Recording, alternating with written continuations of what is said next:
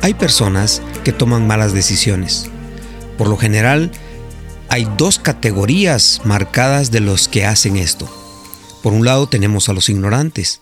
Estas personas muchas veces no conocen ni siquiera la palabra de Dios, ni conocen eh, cuáles serían las implicaciones que traería hacer lo que están haciendo.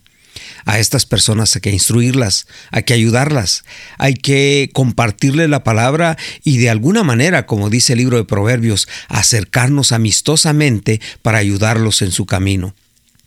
Pero hay otro tipo de personas que son los necios. Estas personas saben que están haciendo lo malo, pero no les importa. Ellos quieren hacerlo. Un necio no es un ignorante necesariamente. Los necios sí saben lo que están haciendo. El problema final es que los dos van a tener consecuencias y las consecuencias ellos no las escogen, ellos no las anticipan.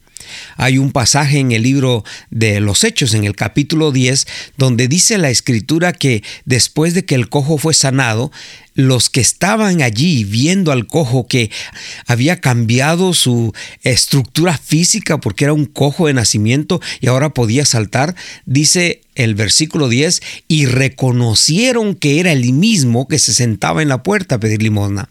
Lo interesante es esa palabra clave, reconocieron. Ellos se dieron cuenta de eso.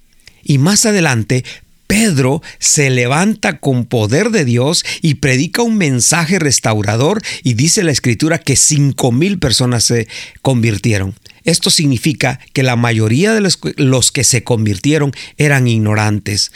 Por lo tanto, un ignorante cuando conoce la verdad, conoce el camino y ve el poder de Dios en la vida, transformando corazones, transformando cuerpos, mentes, hogares, familias, entonces pueden arrepentirse.